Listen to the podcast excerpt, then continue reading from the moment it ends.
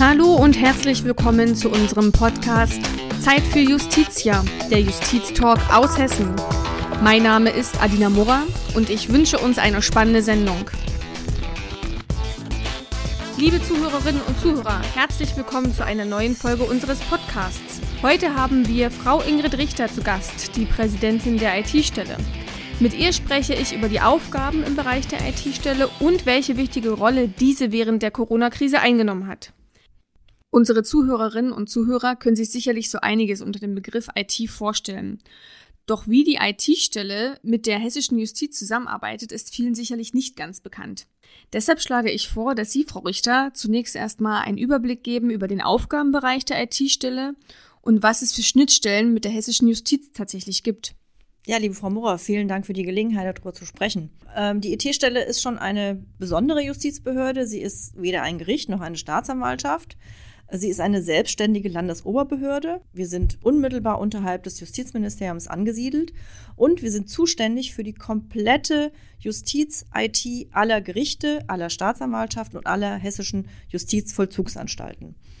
Das sind rund 13.000 IT-Arbeitsplätze und für deren Arbeitsfähigkeit stehen wir. Wir, wir versorgen sie mit Fachverfahren, damit die Gerichte und Staatsanwaltschaften arbeiten können, ihre Verfahren abarbeiten können und wir sorgen auch dafür, dass sie ordentlich mit Hardware ausgestattet sind. Bei 13.000 Arbeitsplätzen ist es schon eine große Herausforderung. Wir haben ganz viele Anwendungen und Auskunftssysteme, aber die technischen Aufgaben, die haben wir Anführungszeichen ausgelagert. Da haben wir den Partner, die Hessische Zentrale für Datenverarbeitung, die HCD, die für alle Ressorts äh, die technische Betreuung übernimmt. Sind also kein Rechenzentrum, aber wir sind sehr stark im First- und Second-Level-Support für alle Anwenderinnen und Anwender in der hessischen Justiz. Sie sind seit 2016 Präsidentin der hessischen IT. Wenn Sie einmal zurückblicken, was hat sich in den letzten vier Jahren verändert? Und wenn Sie an die hessische Justiz denken, inwiefern hat sich diese auch digital weiterentwickelt? 2016 habe ich hier in der IT-Stelle angefangen. Ich war aber schon vorher, 2006 äh, schon mal in der IT-Stelle und ich habe den Prozess der Veränderung der hessischen Justiz sehr kontinuierlich wahrgenommen. Wir sind schon früher gut aufgestellt gewesen, schon seit 2005 ja die hessische Justiz sich sehr stark in der Digitalisierung. Und das hat schrittweise zugenommen. Mit 2008 Einführung einer elektronischen Akte in Straßenverkehrsordnungslichkeiten, dann das elektronische Gerichts- und Verwaltungspostfach, das äh, Hessen sehr früh eingeführt hat und so weiter und so weiter mit ganz vielen weiteren Verfahren und ähm, natürlich auch mit der verselbstständigten IT-Stelle. Die IT-Stelle ist eine sehr junge Behörde, die ist ja ähm, erst 2012 gegründet worden und die hat sich unglaublich entwickelt. Also von damals bei Gründungsbeginn 90 Mitarbeitern hoch zu 150 Mitarbeitern. 18 davon in der gemeinsamen Überwachungsstelle der Länder, der sogenannten Fußfesselzentrale. Die ist bundesweit tätig und ist im Moment angesiedelt in der Außenstelle in der JVA Weiterstadt. Wir haben noch eine zweite Außenstelle, da sind rund 25 Mitarbeiterinnen und Mitarbeiter in Kassel. Insgesamt, glaube ich, haben wir ein, ein, ein Verhältnis von fast 50-50 Frauen, Männer. Anfangs waren wir wesentlich mehr Justizmitarbeiterinnen und Mitarbeiter, als wir jetzt sind. Wir ähm, rekrutieren von externen. Wir haben also auch viele Fachinformatiker, wir haben Diplominformatiker, wir haben äh, Leute aus anderen Bereichen, die ihre Justizerfahrung und vor allen Dingen ihre Projektmanagement-Erfahrungen einbringen können. Das ist ganz, ganz wichtig, weil wir sind die Schnittstelle. Wir sind die Schnittstelle zwischen den Anwendungen in der Justiz und der IT-Entwicklung. Wir machen selbst keine eigenständigen Softwareentwicklungen, das haben wir auch ausgelagert, aber wir sind zuständig dafür, dass wir die IT an den Mann bringen. Wir müssen wissen, was die Mitarbeiter brauchen und das können wir zur Verfügung stellen und betreuen. Sie haben bereits erwähnt, dass der Mitarbeiterstab sehr heterogen gestaltet ist aufgrund der unterschiedlichen Aufgabenbereiche. Auch das Stichwort Projektmanagement ist gefallen. Was gibt es denn aktuell für Projekte in der IT-Stelle? Wir betreuen auch weitere Zukunftsprojekte, ganz, ganz viele einzelne Projekte, aber auch ein sehr großes Zukunftsprojekt. Das ist das sogenannte E-Justice-Programm. Das basiert auf zwei Gesetzen, die 2013 und 2017 in Kraft getreten sind, die sogenannten E-Justice-Gesetze. Sie heißen fachlich Gesetz zur Einführung der elektronischen Akte in der Justiz und Gesetz zur Förderung des elektronischen Rechtsverkehrs in der Justiz. Sie sehen, das sind zwei Komponenten, einmal der elektronische Rechtsverkehr, einmal die elektronische Akte und das sind zwei sehr große Komponenten, um die Justiz tatsächlich zu digitalisieren. Und das ist ein mega Zukunftsprojekt für die Justiz, für die gesamte bundesdeutsche Justiz, aber auch für die hessische Justiz. Denn wir können zwar schon elektronischen Rechtsverkehr, aber die elektronische Akte, die echte elektronische Akte, ohne Papier, das ist eine echte Herausforderung. Und das muss spätestens am 01.01.2026 laufen. Von mir aus gerne früher, aber auch das ist ein sehr ähm, straffer Zeitplan, den wir da vor uns haben. Ich möchte jetzt gerne noch über die Rolle der IT-Stelle während der Corona-Krise sprechen. Wie hat sich konkret der Aufgabenbereich während der Pandemie verändert und gab es einige Geschäftsbereiche, in denen IT-Lösungen und neue Anwendungen besonders stark gefordert wurden? Justiz lebt ja von persönlichem Auftreten, von persönlichen Anhörungen, von persönlichen Vernehmungen. Der Gerichtsbetrieb ist ja den ganzen Tag durchsetzt durch Außenkontakte, durch Besuche, durch Vernehmungen, durch Verhandlungen, durch Anhörungen. Und von einem Tag auf den anderen muss man davon Abstand nehmen. Man muss erstens tatsächlich Distanz wahren, körperlichen Abstand nehmen, aber sich auch überlegen, wie man es tatsächlich vermeidet, dass dieser ständige Besucherbetrieb in der, in der Justiz diese Ansteckungsgefahr erhöht. Andererseits muss man dem Publikum natürlich auch weiterhin die Möglichkeit geben, vor Gericht erscheinen zu können und ihr Recht durchsetzen zu können. Und in diesem Spannungsfeld gibt es dann die Möglichkeit zu gucken, welche Verfahren oder welche, welche Geschäftsprozesse kann ich kontaktlos durchführen. Und das gibt diverse Möglichkeiten. Es ist ja nicht nur, dass der Richter den ganzen Tag in der Verhandlung sitzt oder die äh, Rechtspflegerin den ganzen Tag Zwangsversteigerungen durchnimmt. Der Tag ist ja auch durchsetzt durch Aktenbearbeitung, durch Verfahrensbearbeitung, durch Arbeit mit dem Fachverfahren, wie schon gesagt. Und diese Tätigkeiten müssen ja nicht zwangsläufig vor Ort im Büro passieren. Die könnten ja auch im Homeoffice passieren. Oder Verhandlungen müssen nicht unbedingt persönlich durchgeführt werden. Es gibt schon seit mehreren Jahren eine Vorschrift in der ZBO, die es ermöglicht, Videoverhandlungen, Videovernehmungen zu machen. Das ist aber noch nicht so ausgeprägt gewesen äh, vor Corona, wie es jetzt auf einmal tatsächlich als Möglichkeit aufscheint. Wir sind schon vor der Corona-Krise zum Glück sehr gut aufgestellt gewesen, was diese sogenannten Homeoffice-Plätze angeht. Und wir sind eigentlich auch schon ausgestattet gewesen, sehr gut in allen Landgerichten und in vielen Justizvollzugsanstalten mit sogenannten Videokonferenzanlagen. Also auch da bestand schon vorher die Möglichkeit, Videokonferenzen oder Videoverhandlungen, Videoanhörungen durchzuführen. Und das ist natürlich jetzt der Renner. Ja, Videokonferenzanlagen haben wahrscheinlich während der Corona-Krise eine Art Revolution erlebt und in vielen Fällen den Geschäftsbereich aufrechterhalten können. Auch der juristische Nachwuchs hat davon gut profitieren können. Frau Richter, vielleicht möchten Sie einmal erläutern, inwieweit die IT-Stelle die Referendarausbildung trotz Corona-Krise mit technischen Lösungen aufrechterhalten konnte ja, das war eine große Herausforderung, denn natürlich ist es wichtig, dass wir Nachwuchs im richterlichen und staatsanwaltschaftlichen Bereich weiterhin einstellen und ausbilden können. Und diese Referendare werden ausgebildet von äh, Richterinnen und Staatsanwälten vor Ort und haben zusätzlich noch sogenannte Arbeitsgemeinschaftsleiterinnen und Leiter. Und diese Arbeitsgemeinschaften jetzt in der Corona-Krise mit den entsprechenden Kontaktbeschränkungen sinnvoll zu leiten, war eben eine Aufgabe, der sich das Justizministerium angenommen hat. Und die Idee war, die Arbeitsgemeinschaften per Videochat laufen zu lassen. Wir haben in Hessen im Ressort übergreifend ein Produkt, das nennt sich Hessen Connect. Das war allerdings für die hessische Justiz noch nicht im Einsatz vorgesehen. Und deswegen musste schnell ein Konzept gefunden werden, wie es eben einfach schnell eingeführt werden kann. Krisen bedürfen keiner langen Prüfungen. Krisen bedürfen einfach einen schnellen Handeln. Und dementsprechend sind wir vom Ministerium gebeten worden, Skype for Business ist das, also Hessen Connect, bei den Referendar-AG-Leitern einzuführen. Und das haben wir in einer erstaunlich schnellen Zeit geschafft. Wir haben die entsprechenden Lizenzen beschafft, wir haben die Behörden entsprechend von der Infrastruktur her ausgestattet und innerhalb von drei bis vier Wochen hatten alle AG-Leitungen, ich glaube, es sind so 170, 180 Personen, Skype for Business, damit wenigstens die AGs jetzt mit den Einstellungen im Mai 2020 beginnen können. Ja, die Ausstattung der AG-Leiterin und AG-Leiter war der erste Schritt. Und im nächsten Schritt kommt jetzt der alle Referendarinnen und Referendare mit dienstlichen Notebooks ausstatten wollen und denen auch Hessen Connect geben wollen, dieses Skype for Business, damit eben auch da die Ausbildung gegebenenfalls kontaktlos, falls es das erfordert, möglich ist. Dass die IT-Stelle auch in Krisenzeiten gut und schnell reagieren kann, haben wir jetzt in einigen Beispielen gehört. Doch zu einer effektiven Nutzung gehören immer zwei Faktoren. Zum einen natürlich die technischen Voraussetzungen und zum anderen die Akzeptanz der Nutzerinnen und Nutzer. Frau Richter, was ist dahingehend Ihr Eindruck? Hat sich die Bereitschaft, neue und andere technische Lösungen zu nutzen, während der Corona-Krise verändert? Also die Erfahrungen sind meines Erachtens durchaus positiv. Einmal sind wir ja schon vor Corona sehr gut ausgestattet gewesen. Ich glaube, wir haben rund 3500 Arbeitsplätze in der hessischen Justiz mobil ausgestattet mit der Möglichkeit, diese Arbeitsplätze von zu Hause aus zu betreiben.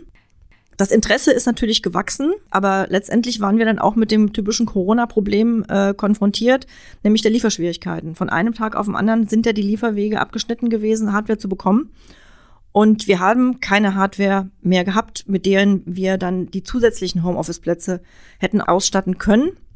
Und da hatten wir die Idee einer Umverteilung. Wir haben uns mit unseren Partnern in Verbindung gesetzt. Das sind alle Chefpräsidentinnen und Chefpräsidenten der ähm, hessischen Obergerichte, äh, der Generalstaatsanwalt und auch ähm, Abteilungsleitungen aus dem Justizministerium, die gemeinsam überlegt haben, wie wir mit dem bestehenden Material umgehen können, um das einigermaßen zu verteilen.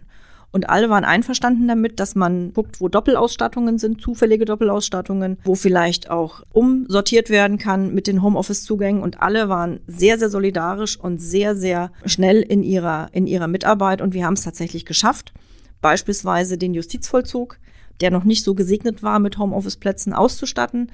Und da haben das die Arbeitsgerichtsbarkeit und die Verwaltungsgerichtsbarkeit Hardware abgegeben um das in den Justizvollzug zu geben. Das fand ich eine unglaublich solidarische Aktion.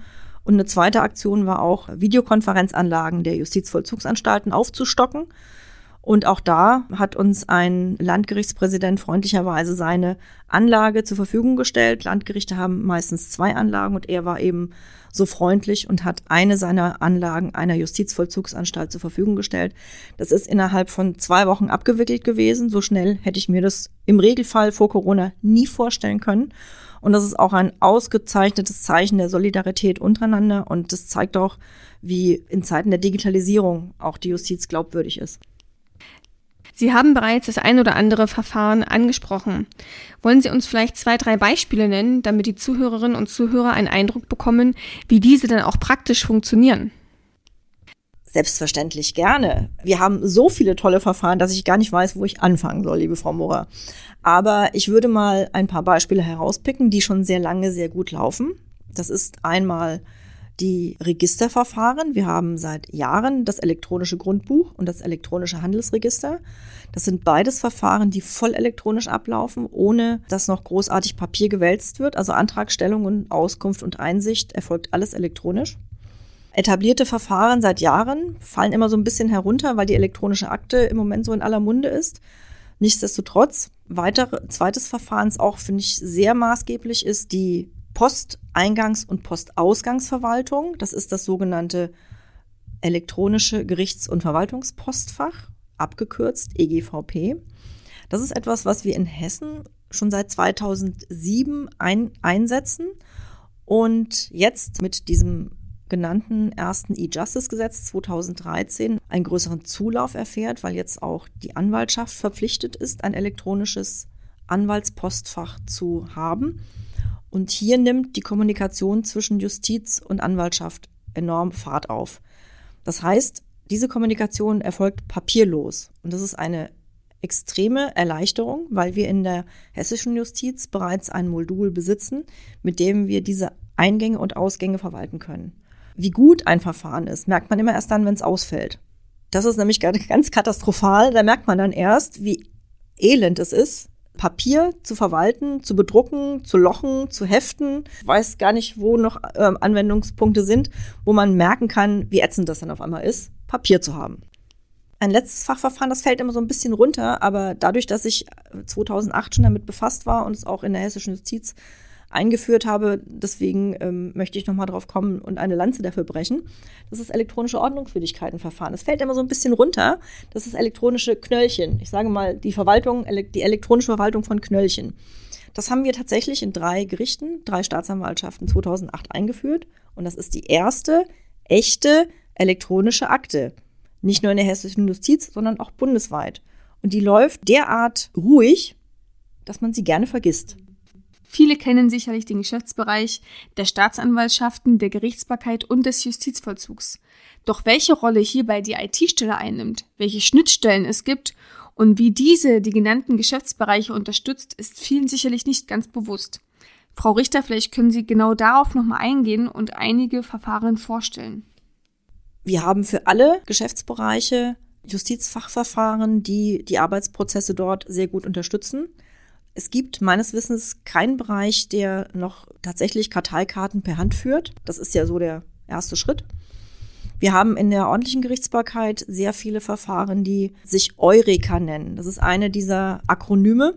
Eureka wird eingesetzt sowohl bei der Zivilgerichtsbarkeit als auch bei der Strafgerichtsbarkeit und ist in einer besonderen Ausprägung auch bei der Fachgerichtsbarkeit im Einsatz, ähm, bei der Sozialgerichtsbarkeit, Arbeitsgerichtsbarkeit, Verwaltungs- und Finanzgerichtsbarkeit. Wir haben verschiedene Textsysteme, weil Textproduktion ist nun mal etwas, was die Justiz vordringlich betreibt. Schreibwerke, die es ermöglichen, Daten, die im Fachverfahren sind, zu übernehmen und die Schriftstücke schon so auszufertigen, dass gar keine Daten mehr mit der Hand eingetragen werden müssen. Insbesondere das ist ja auch ähm, der Bereich, aus dem ich komme, der Bereich der Staatsanwaltschaften, Koppelung des staatsanwaltschaftlichen Verfahrens MESTA, das ist die Abkürzung für Mehrländer Staatsanwaltschaftsautomation, mit der Textverarbeitung, auch wieder eine Abkürzung, HVTS, die hessische Vordruck- und Textbausteinsammlung. Und diese Koppelung ermöglicht es tatsächlich, einen Vordruck nahezu automatisch mit allen Daten auszufüllen, die das Fachverfahren MESTA bietet. Und dann die letztendlich intellektuelle Leistung ist natürlich noch die inhaltliche, die fachliche, ähm, das fachliche Abschließen dieser Verfügung. Sei es eine Anklage, sei es eine Einstellung. Im Justizvollzug haben wir verschiedene Module für verschiedene Bereiche. Und dort gibt es nicht nur die Verwaltung der Verfahren und der Eingänge der, der, der Personalverwaltung und, und, und, und. Es gibt dann auch Kammerverfahren, also die Ausstattung, die Ausstattung der Häftlinge, Küche, da gibt es Module etc.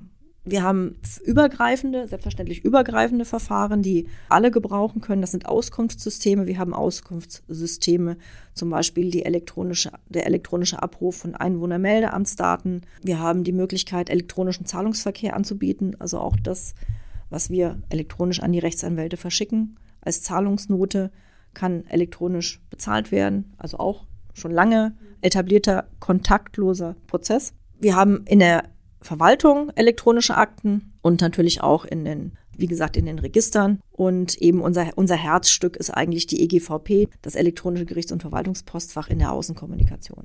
Frau Richter, was meinen Sie? Was muss sich noch verbessern? Was vielleicht sogar verändern? Und wird sich die Einstellung einiger Nutzerinnen und Nutzer gegenüber der Digitalisierung verändern? Und wird diese jetzt noch schneller aufgrund der Corona-Krise vorangetrieben werden? Also wenn Sie mich fragen, was man noch verbessern kann, dann würde ich jetzt mal zurückblicken und sagen, die Krise hat ja nicht nur gewisse Risiken aufgezeigt, sondern insbesondere jetzt in meinem Bereich auch die Möglichkeit einer Bewältigung und ganz besonders eben in der IT. Und hier sind eben die Vorteile der Digitalisierung zutage getreten, nicht nur als Überbrückung, sondern eben auch als dauerhaften zukünftigen Zustand. Und wir haben komplett auch in, in Hessen ressortübergreifend erfahren, dass die Justizinfrastruktur massiv aufgerüstet wurde. Einfach auch, damit die Systeme stabil laufen, weil jetzt sehr, sehr viele im Homeoffice sind und sehr, sehr viele Videochatten wollen. Und das ist etwas, was auf jeden Fall erhalten bleiben muss. Insbesondere, wenn ich daran denke, wenn wir 2026 die gesetzliche Verpflichtung haben, mit elektronischen Akten zu arbeiten. Das sind ähm, massive, stabile Systeme, die drunter liegen müssen. Das heißt, wir brauchen diese stabile Infrastruktur. Die Krise hat einen gewissen Druck auf die Digitalisierung ähm, ausgeübt, aber vielleicht findet auch dann ein, gewisse, ein gewisses Umdenken statt, welche positiven Aspekte Digitalisierung haben kann.